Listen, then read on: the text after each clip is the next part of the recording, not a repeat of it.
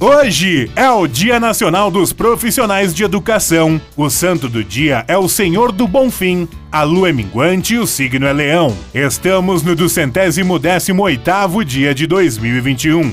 Faltam 147 dias para acabar o ano. O 6 de agosto na história. Em 1661 é assinado o Tratado de Haia, que oficializa a devolução de território brasileiro a Portugal.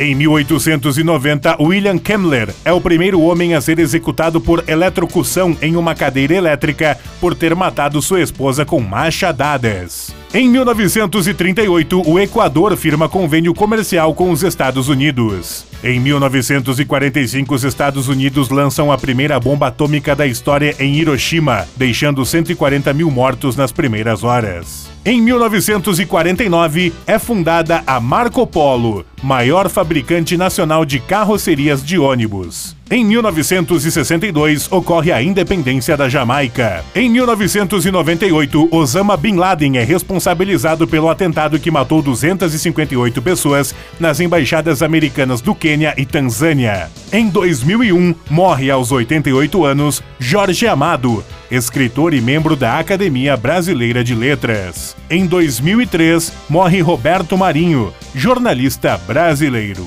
Em 2012, a sonda espacial da NASA pousa em Marte. Frase do dia: Nesta vida, o que vale é o amor, o resto é tudo pinóia.